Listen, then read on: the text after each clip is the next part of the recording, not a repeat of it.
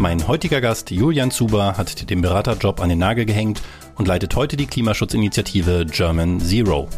Warum konstruktiver Aktivismus notwendig ist und wir mit individuellen Einsparmaßnahmen nicht weiterkommen, wenn wir das Klima retten wollen, verrät er uns heute.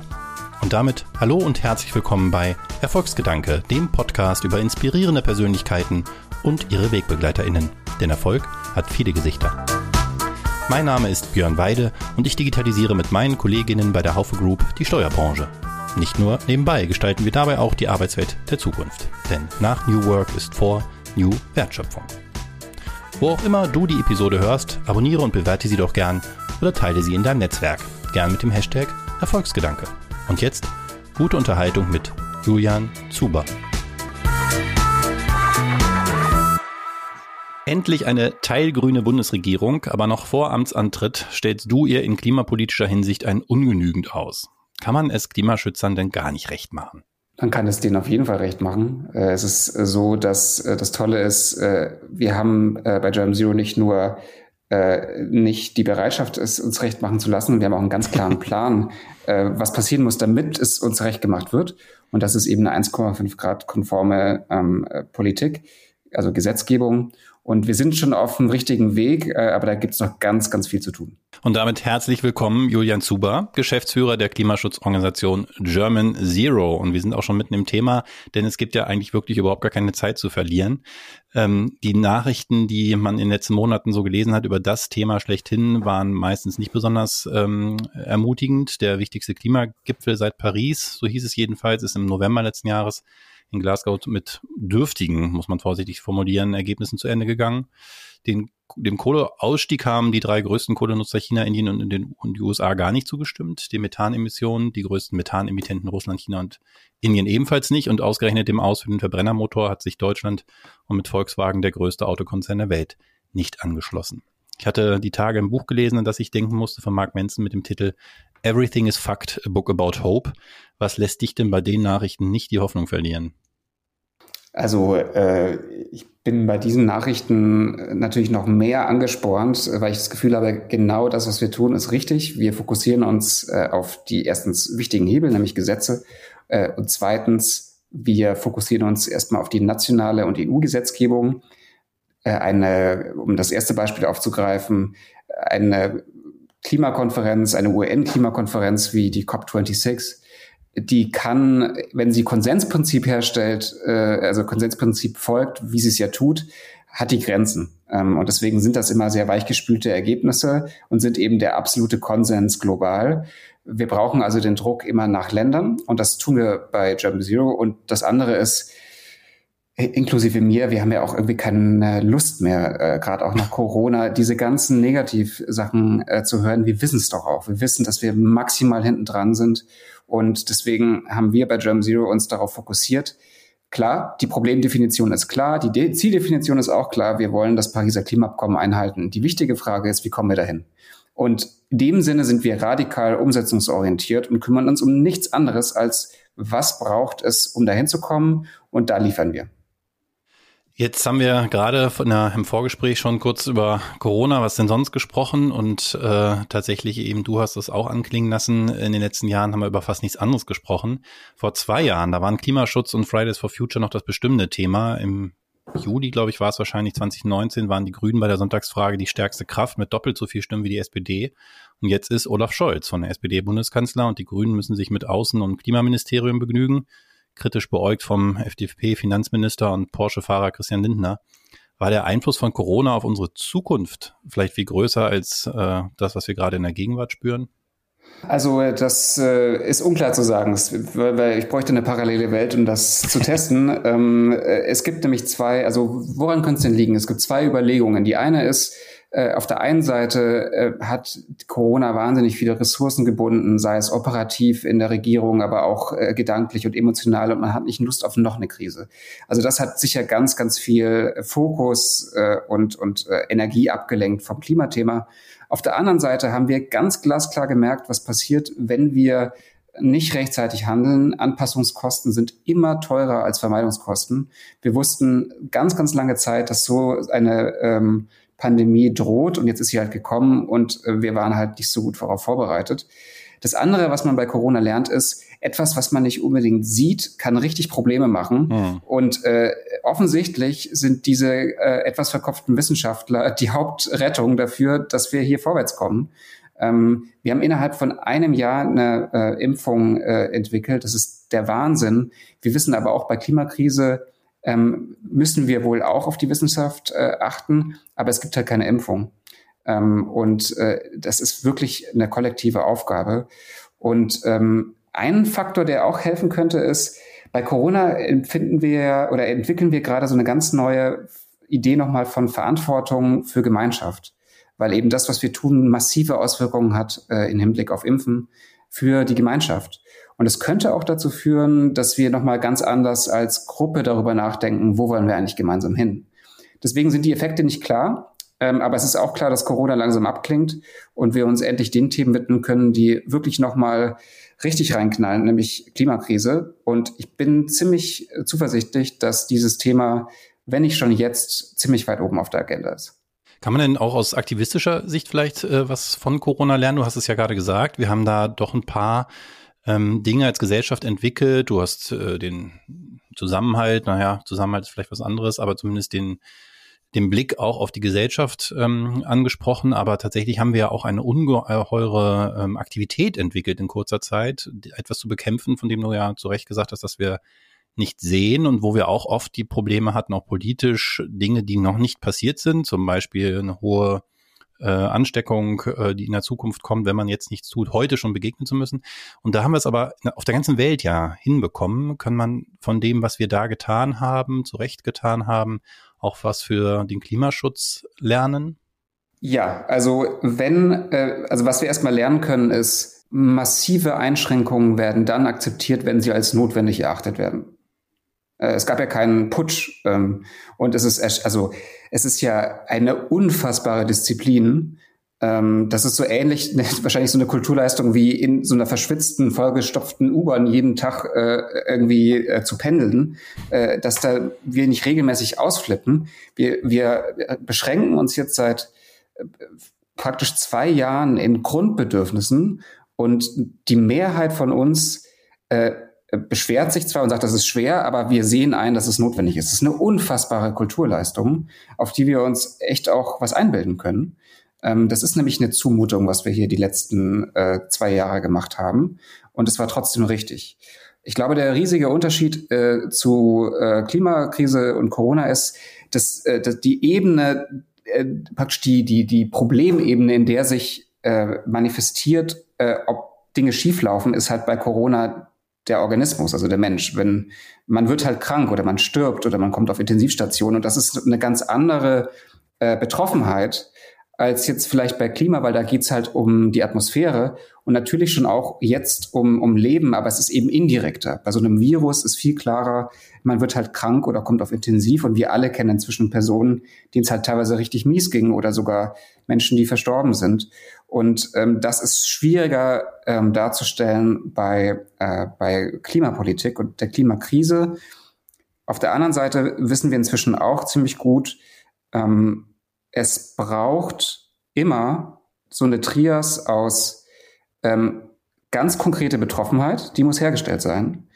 Zweitens wirklich auch einen klaren Plan, wie man da hinkommt und gleichzeitig eben auch äh, die Notwendigkeit muss erklärt werden. Und äh, da ist auch auf jeden Fall noch Luft nach oben, wenn es um Klimapolitik geht.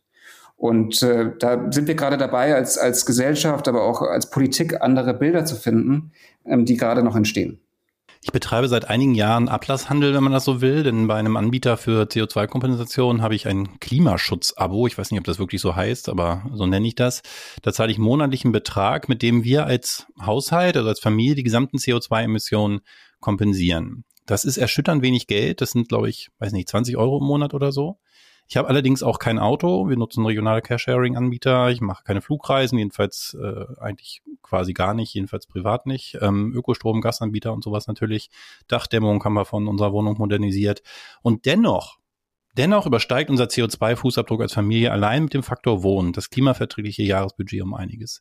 Sind wir nicht ein bisschen unehrlich, wenn wir bei Klimaschutz äh, immer suggerieren, äh, wir könnten das auch ohne Verzicht bekommen? Ich meine, wenn man es wirklich nüchtern betrachtet, Und es geht, am Schluss ist es ja egal, wo die Emissionen herkommen. Ne? Es ist ja deswegen auch auf der anderen Seite doch wieder recht leicht äh, und deswegen so ein starkes Argument für so einen intersektoralen Ansatz, wie wir das bei German Zero machen. Ähm, es ist wurscht, ob wir die Tonne CO2 beim Flugverkehr sparen oder äh, im Verkehrsbereich oder in der Dämmung. Äh, deswegen ist es gut, so wie wir es gemacht haben, erstmal zu gucken, okay, wo müssen wir denn hin und wo stehen wir? Und wenn man sich anschaut, wo stehen wir, sagst du ja zu Recht, äh, es ist eine absolute Katastrophe. Selbst wenn ich mich in meinem individuellen Handeln einschränke ähm, und kompensiere, reicht das noch nicht. Das ist das größte Argument dafür, dass es eben systemische Hebel sind, die wir umlegen müssen. Ähm, eben Politik. Unser, wir sind systematisch nicht nachhaltig. Und das hat auch die Corona-Zeit gezeigt, wo wir äh, ja, wo die halbe Welt stillstand und trotzdem die Emissionen um nur fünf Prozent zurückgegangen sind. Das zeigt ja, wie, mhm. wie, wie problematisch unser System ist. Und das ist zu einem Drittel grob Energiebereich. Äh, da äh, da geht es da um Ausstieg äh, aus der Kohle, um erneuerbare Energien. Da können wir noch so viel ähm, äh, uns ändern. Wir können ja nicht unser eigenes Kraftwerk aufbauen, zumindest noch nicht oder nicht so leicht. Ähm, das zweite ist, äh, Gebäudebereich ist ganz wichtig. Ähm, Braucht es massive Investitionen äh, und auch klügere ähm, äh, Regulierung. Äh, was wir alles vorschlagen, äh, ungefähr 20 Prozent der Emissionen entstehen durch, äh, durch im, im Immobilienbereich. Ähm, ein riesiger Faktor ist, äh, wie wir äh, Nahrung äh, herstellen. Der Landwirtschaftsbereich sind auch 20 Prozent, Verkehrsbereich auch ähnlich. Und da gibt es riesige Hebel, die wir gar nicht merken. Also äh, am Schluss ist es ja für uns erstmal egal ähm, oder nicht spürbar, ob das Kohlestrom äh, ist oder, oder erneuerbarer Strom. Ähm, und da gibt es eben den wichtigsten Punkt. Es wird aber selbstverständlich ähm, Verschiebungen geben in den Preisen. Das ist gerade eine sehr, sehr große Debatte, die wir führen, auch mit der Politik. Äh, wie muss eine CO2-Bepreisung ausschauen, dass sie effektiv steuert und gleichzeitig ähm, fair ist, also sozial äh, ausgeglichen. Und selbstverständlich werden gewisse Dinge teurer. Also äh, es wird zum Beispiel teurer werden, ähm, Fleisch zu kaufen. Äh, und Fleisch äh, wird etwas sein, wo wir ähm, vielleicht sogar gewisse ähm, Produktionsmechanismen nicht, ähm, nicht mehr erlauben werden. Aber der Fokus ist wirklich auf ähm, die Alternativen schaffen, die schon da sind und wo es einen regulatorischen Rahmen braucht, damit das günstiger wird. Und es wird vielleicht auch deutlich günstiger sein, Strom zu beziehen, weil wir irgendwann ein Überangebot haben, äh, da wir viel mehr dezentral und äh, entspannter produzieren an, an Elektrizität. Ähm, es kann aber auch sein, dass das nicht reicht. Es ist aber der große Batzen ist systemisch und nicht individuelles Verhalten. Aber dann hilf mir nochmal, das zu verstehen. Also das war damals ein relativ einfacher Rechner auf dieser Seite von dem Anbieter, wo ich jetzt diese CO2-Kompensation mache, der letztendlich mir gezeigt hat, egal, wenn ich auch meine ganzen anderen Emissionen auf Null fahre, ist alleine das Thema Wohnen selbst mit Öko und Gas äh, von, von, also mit Strom und Gas von Öko-Anbietern schon mehr, als ich eigentlich in Summe verbrauchen dürfte. Das heißt, die einzige Variable, die noch bleiben würde, wäre mich räumlich zu verkleinern. Das wurde da für mich plötzlich richtig klar, dass es eben mit ein bisschen, ein bisschen Verzicht und dann essen wir halt nur noch einmal die Woche Fleisch und so das sind alles so Sachen, wo wir auch als Familie sagen, das täte uns ohnehin gut oder wir brauchen noch gar kein Auto, sowieso viel bequemer, wenn man sich drum kümmern muss. Wir konnten uns alle anderen Maßnahmen ich, ich will nicht sagen schönreden, sondern da konnten wir einsehen, dass es fürs Klima gut ist und für uns aber im Grunde auch nicht. Beim Wohnen, und ich weiß nicht, ich habe ein paar Instagram-Stories von dir gesehen, das sieht jetzt auch nicht so aus, als würdest du irgendwie einer äh, zwei Quadratmeter Butze äh, hausen, sondern sieht auch nach klassischem Berliner Altbau aus, sehr, sehr schön, ähm, haben wir auch so drin gelebt, ist eigentlich gar nicht kompatibel. Hm. Also die also erstmal, ne, ich, äh, also das Thema Wohnen, ich lebe in einer sehr glücklichen WG, auch gerade zum Beispiel aus solchen Sachen heraus. Ähm, die, aber die, ähm, hm, also der eine Punkt ist sicher, äh, im Moment schaut es so aus, dass es ein Mix sein muss äh, und wir uns auch fragen müssen, braucht, also so diese, diese bayerische Frage, die man wieder stellt, braucht's das? Ähm, und ähm, die äh, eine offensichtliche Sache ist, wo ja auch zum Beispiel Corona einen positiven Effekt hat, ist dieses braucht's das Frage bei ähm, Dienstreisen. Ja. Äh, offensichtlich braucht's das überhaupt nicht in ganz vielen Fällen. Äh, das ist vielleicht für viele jetzt sowieso schon absurd, aber es gibt ja Berufsgruppen, wo man für eine PowerPoint-Präsentation über einen Kontinent geflogen ist. Ähm, sowas wird es nicht mehr geben in der Form und das ist auch richtig. Also manchmal können äh, schon auch Verhaltensänderungen zeigen, was man dadurch gewinnt, ja, also auch an Lebenszeit. Ähm, diese CO2-Rechner ähm, ähm, nehmen halt sehr, sehr oft äh, die regulatorischen Standards gegeben. Also nehmen halt das, was ist. Hm, verstehe. Und ähm, da ist aber ganz, ganz viel Luft nach oben. Also äh, beispielsweise ist es absurd, dass Passivhaus äh, nicht der Neubaustandard ist. Es ist absurd, dass es keine Solarpflicht auf Dächern gibt. Man kann ja sagen, äh, genauso wie ein WC äh, in ein Haus des 19. Jahrhunderts gehört, gehört eine Solarzelle im 21. Jahrhundert auf jedes Dach.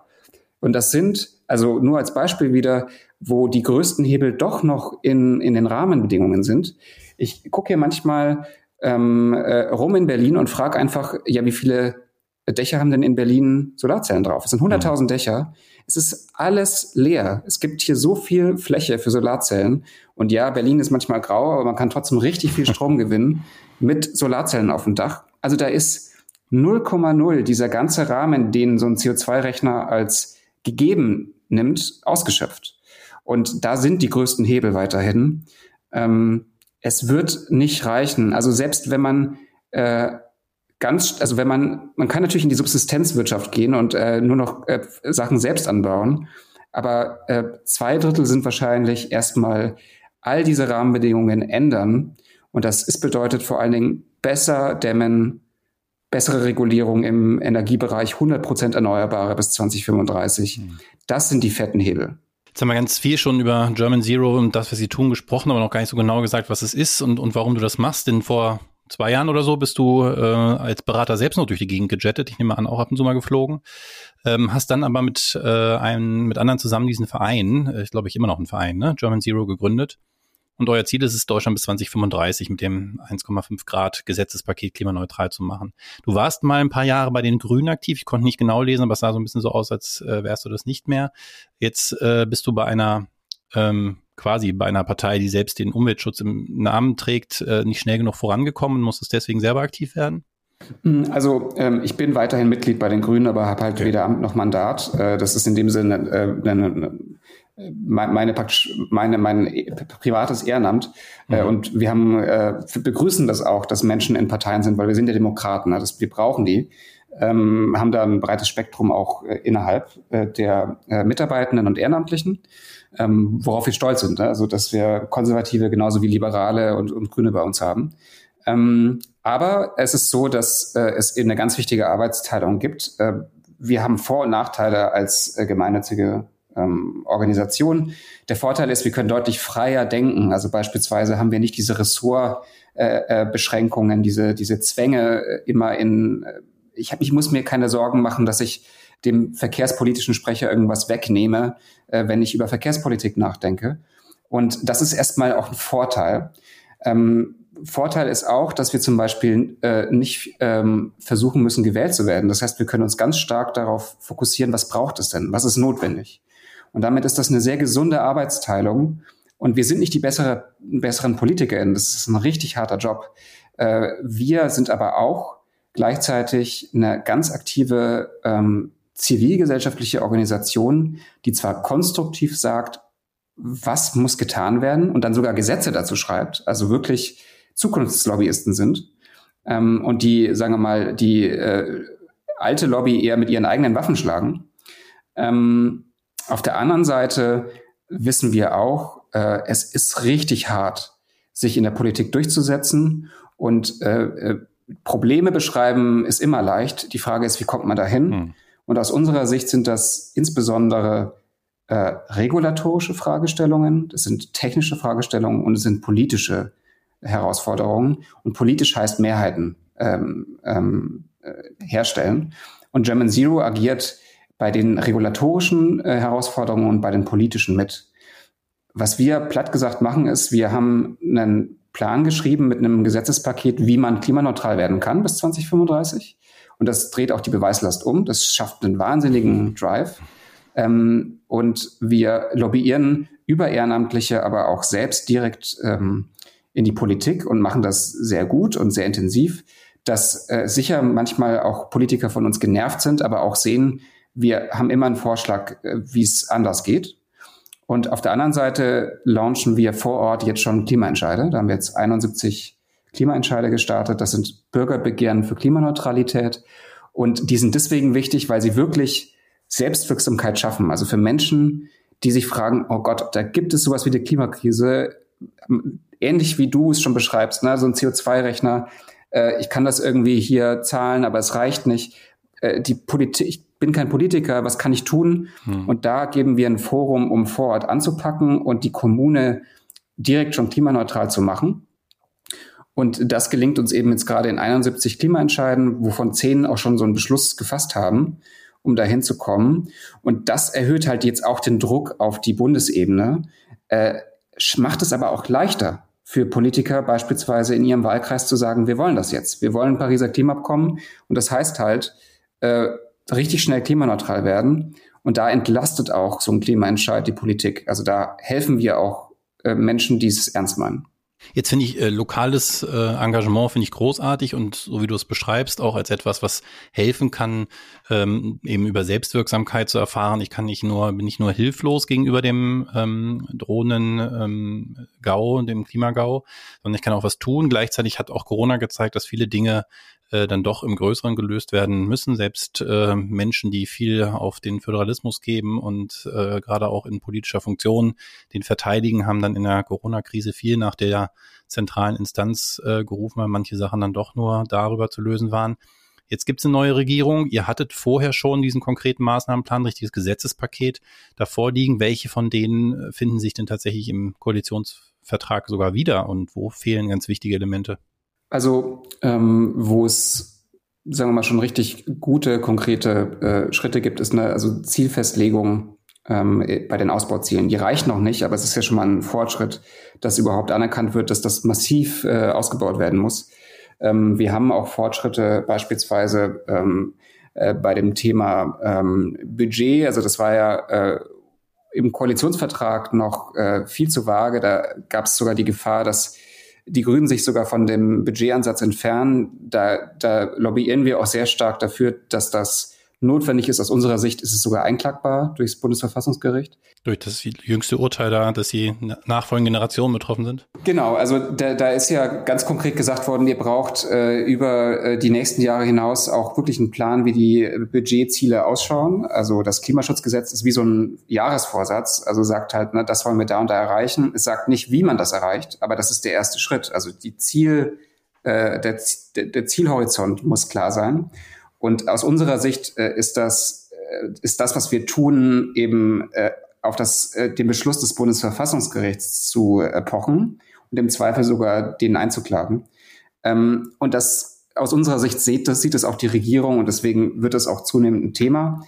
Ähm, also damit ist was Wichtiges aufgegriffen worden, sagst du, ja, von dem, ja, was ihr gefordert also, habt. Ist es gut? ist noch nicht, also da ist noch richtig viel zu tun, weil jetzt gesagt wurde, ja, man kann so ein Budget machen. Das ist, äh, Politik ist ja erstmal wirklich auch Sprache und wir sind gerade sehr stark dabei, überhaupt erstmal, dass äh, diese Pfeiler, dass es ein Restbudget braucht und gibt, das überhaupt kommunikativ zu vermitteln. Und da sind wir dran.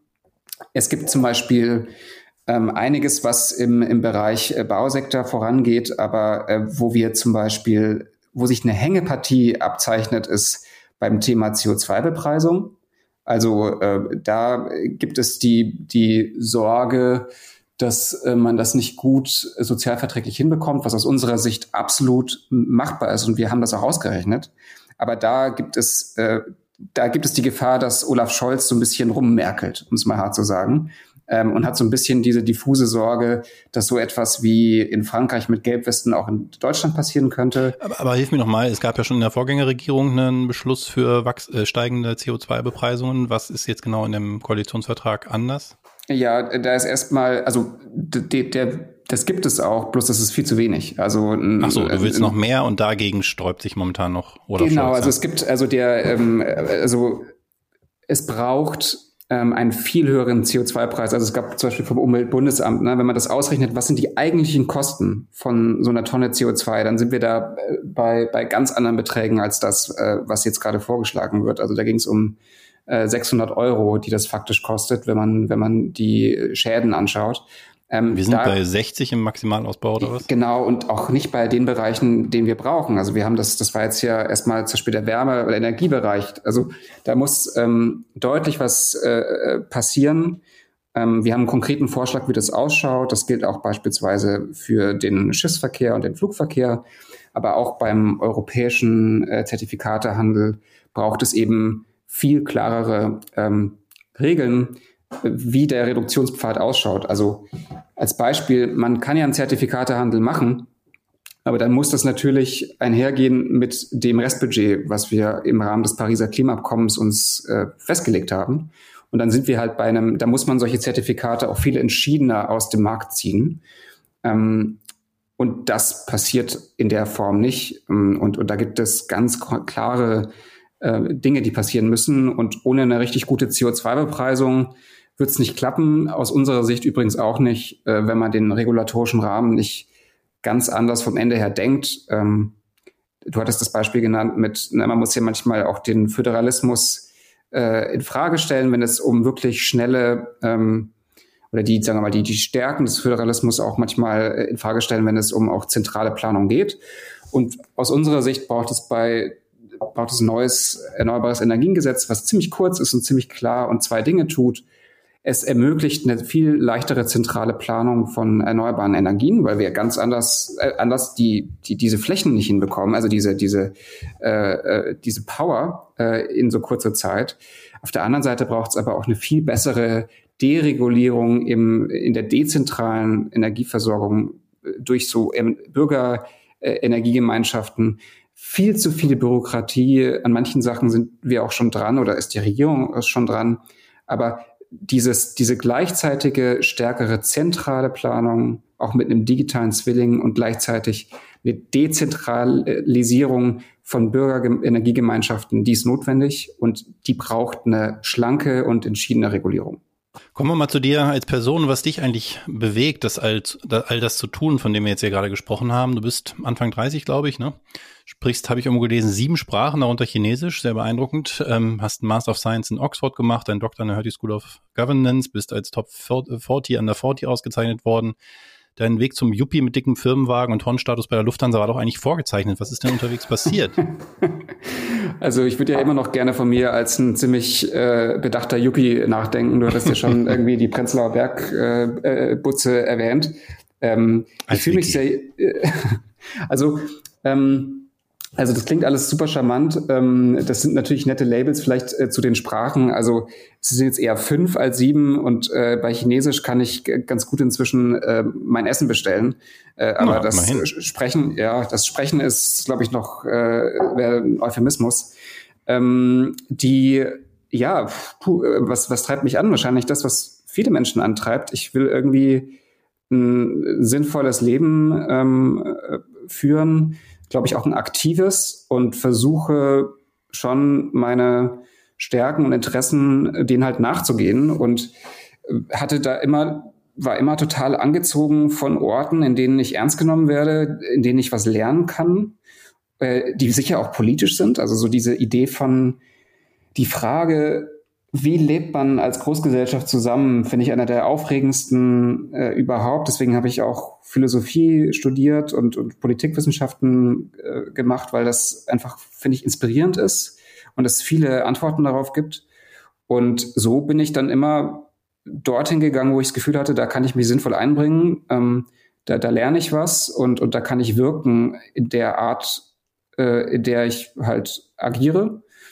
Und ähm, das war zunächst ähm, Wissenschaft, äh, dann eben auch immer wieder Politik bis, bis heute. Und ähm, die ich habe auch beispielsweise mal einen Think Tank zur Europa- und Außenpolitik mitgegründet, weil ich das Gefühl hatte, da, da gehört eine Verjüngungskur in die Außen- und Europapolitik. Ähm, das war äh, Polis 180. Der Verein ist weiterhin ähm, gut unterwegs und ähm, dann auch Beratung. Aber das war immer zum Beispiel Beratung im öffentlichen Sektor und auch dann eine Beratungsfirma, die eben nicht als Selbstzweck, äh, wie du es nanntest, ne, mit Hon-Status äh, durch die Gegend jettet, sondern sich dann halt auch gezielt Projekte aussucht, die vielleicht nicht so weit weg sind, ähm, auch wenn das dann nicht so sexy ist. Aber ich habe eigentlich vornehmlich Projekte gemacht, mit denen ich äh, Zug, mit, die mit Zugfahrten abzudecken war und habe da sehr ähnliche Dinge getan wie jetzt, bloß halt äh, stärker als ähm, Dienstleister für ähm, kommunale oder äh, auch äh, nationale Regierungen.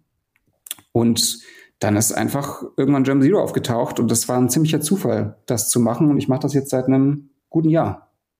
Ähm, aber äh, trotzdem nochmal die Rückfrage, dein, deine Maßstäbe, was Erfolg ist und Erfolg steckt ja auch im Namen dieses Podcasts, scheinen ja doch irgendwie andere zu sein. Wenn ich das alles, was ich da aufgezählt habe, zusammenfasse, ähm, dann, dann kommt ja was ganz Respektables bei raus, was die Erfolg in einer ganz klassischen Hinsicht äh, verschafft hätte, nach, mit Leichtigkeit.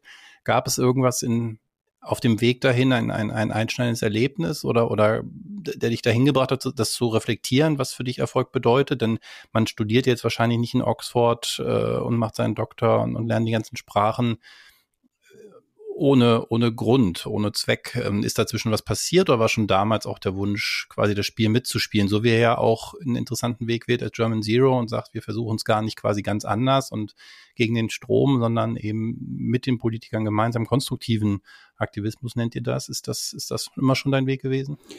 Ja, also ich glaube, dass, ähm, also es gibt also vielleicht zu der Frage, was ist für mich Erfolg? Also ähm, das klingt sehr blumig, aber ich glaube, ähm, am Schluss ist für mich Erfolg, wenn ich äh, sinnvolle Beziehungen pflege zu anderen Menschen und äh, einen äh, nachhaltigen und, und positiven Einfluss äh, auf Personen habe, die mir wichtig sind. Ähm, das ist für mich Erfolg. Und äh, klar, du hattest auch andere Dinge. Ne? Ich finde es toll, wenn man mal ähm, auch Verantwortung hat und ähm, auch, auch äh, eine gewisse Fähigkeit entwickelt und einfach Dinge sehr gut macht oder es versucht. Aber ich glaube, dieser Beziehungsaspekt und dieses, wie kann ich etwas Sinnvolles tun, der ist schon für mich ziemlich prägend. Und ähm, ich hab, also ich glaube, im Nachhinein kann man immer eine gute, tolle Story erzählen, wieso man von A nach B gegangen ist. Aber da ist natürlich auch viel Austesten dabei, vielleicht auch eine gewisse Unruhe. Und ich fand immer Orte toll, die mich auch herausfordern. Ähm, mhm. Und ich habe das Gefühl, dass diese Orte immer wieder neu äh, sich auch in neuen Gesichtern zeigen. Und ich hätte niemals gedacht vor zwei Jahren, dass ich mal für eine NGO arbeite. Aber es ist für mich inzwischen total nachvollziehbar und logisch, dass ich diesen Schritt gegangen bin. Ja, aber sorry, dass ich nachhake, aber darum geht's bei uns ja so ein bisschen. Äh, Gab es für, für diesen Klick im Kopf irgendwie einen, einen Anlass, dass du gesagt hast, nach all dein, deinen Vorarbeiten für eine Karriere nach klassischem Maßstab vielleicht, kam dann plötzlich diese NGO und hast gesagt, doch, jetzt mache ich das. Was äh, gab es ein, ein Erlebnis, irgendwas, was sich nachhaltig nochmal äh, hinterfragen, hat hinterfragen lassen, was deine Ziele im Leben sind? Ähm, ich muss zugeben, dass es die in diesen, diesen großen Knall gab es nicht, aber es gab immer wieder Menschen, die, äh, weil ich schon sehr stark äh, eben äh, inspiriert bin durch Personen, die ich richtig toll finde. Und ich fand immer die Personen inspirierend, die einen ungewöhnlichen Weg gegangen sind. Äh, um mal ein Beispiel zu nennen, den nenne ich eigentlich nie, aber ich finde ihn äh, großartig. Äh, es gibt äh, und er lebt noch äh, einen ganz großartigen konservativen äh, kult ehemaligen Kulturstaatsminister, der Hans Mayer, der jetzt, glaube ich, 91 ist und der zum Beispiel sein Leben lang ähm, sich zwar in, der hat unter äh, äh, Strauß, da damals war der Minister und hat aber gleichzeitig äh, auch war als Musiker aktiv und trotzdem immer sehr sehr umtriebig. Und ich habe den vor ein paar Jahren mal getroffen und fand das so großartig, weil er sich so treu geblieben ist. Und ähm, solche Leute beeindrucken mich total. Ähm, ich finde auch zum Beispiel, ich habe ihn nie getroffen, aber ich finde zum Beispiel auch äh, Igor Levit hat den Hammer äh, einen Musiker, der gleichzeitig äh, äh, nicht davor zurückschreckt, äh, den Mund aufzumachen und Aktivist zu sein. Also so Leute, die in keine Schublade passen und einfach trotzdem richtig gut sind in dem, was sie tun. Und solche Personen haben mich schon sehr stark geprägt, glaube ich. Ja, sehr spannend. Das äh, wiederholen wir dann vielleicht nochmal beim äh, bei der Erfolgshex-Folge nächste Woche. Ähm, aber jetzt zum Abschluss, wenn ich und du hast ja gemerkt, mich treibt das Thema ja schon so in ganz, im ganz alltäglichen äh, ja auch um, wie wahrscheinlich ganz viele von uns. Ähm, das, wenn ich jetzt hellhörig wäre, sagen wir, German Zero klingt irgendwie spannend. Was, was wäre denn ein, ein Weg für den normalen Menschen da draußen, als den ich mich aussehe, ähm, um euch zu unterstützen, um, um oder dass ich mich einbringen kann? Also wir haben unter www.germanzero.de slash mitmachen ganz viele äh, Möglichkeiten, die dort stehen. Und äh, wir haben zwei Bereiche, die wirklich toll sind. Äh, das eine ist offensichtlich ein Klimaentscheid zusammen starten. Da kann man bei uns sich eintragen und wir äh, begleiten dann, also wir schaffen Teams und begleiten die. Da haben wir jetzt über 600 äh, Ehrenamtliche, die aktiv sind. Und das andere ist, dass man beispielsweise als Bürgerin ähm, ein Politikgespräch führt vor Ort. Äh, das ist auch eine Sache, an die man sich langsam rantasten kann. Man kann sich bei uns auch engagieren in allen Bereichen, wo wir arbeiten, äh, also im Social-Media-Bereich, im Fundraising-Bereich, im IT-Bereich. Und natürlich, wenn man sich denkt, Mensch, das klingt alles toll, ich habe aber eigentlich wenig Zeit, äh, dann freuen wir uns auch immer über eine Spende. Und das ist faktisch auch eine Unterstützung, ein Engagement weil wir sind zu 100 Prozent spendenfinanziert und das gibt uns auch die Stärke, unabhängig und gemeinnützig zu sein. Also den Link packen wir natürlich in die Show Notes. Ähm, ich finde es aber gut, dass es eben diese Zweigleisigkeit gibt, sowohl das aktive Anpacken als auch das Ablasshandel auf eine andere Art, wie ich es vorhin genannt habe. Ähm, kann das nur unterstützen, in beiderlei Hinsicht natürlich ähm, und rufe jeden, der äh, da heute mitgehört hat, dazu auf, auf jeden Fall mal bei der Seite vorbeizugucken. Ich finde es super spannend. Mich hat es ein bisschen erinnert an eine Initiative vom Strafverteidiger und Autor Ferdinand von Schirach, der hat vor einer Weile mit jeder Menscheninitiative für eine EU-Grundrechtscharta vorgelegt. Auch hier Umweltschutz oberste Priorität und auch in dem Fall ja ähm, letztendlich Juristen, die dann eine entscheidende Rolle gespielt haben, wie ja auch bei euch. Ich finde diesen Ansatz faszinierend, übers Konkrete zu kommen und über das vermeintlich langweilige Thema der Juristerei ähm, und wünsche euch dafür alles, alles Gute und viel Erfolg, denn am Ende haben alle was davon. Herzlichen Dank, Julian Zuber. Vielen, vielen Dank, Björn, dafür, dass ich hier dabei sein darf. Sehr gern. Das war Erfolgsgedanke mit Julian Zuber. Auf was könntet ihr gut verzichten für mehr Nachhaltigkeit im Leben? Reisen, Mode oder Wohnfläche? Lasst es mich gerne wissen, zum Beispiel bei Twitter oder LinkedIn, am besten unter dem Hashtag Erfolgsgedanke. In der kommenden Woche hörst du hier dann die Erfolgshacks von Julian.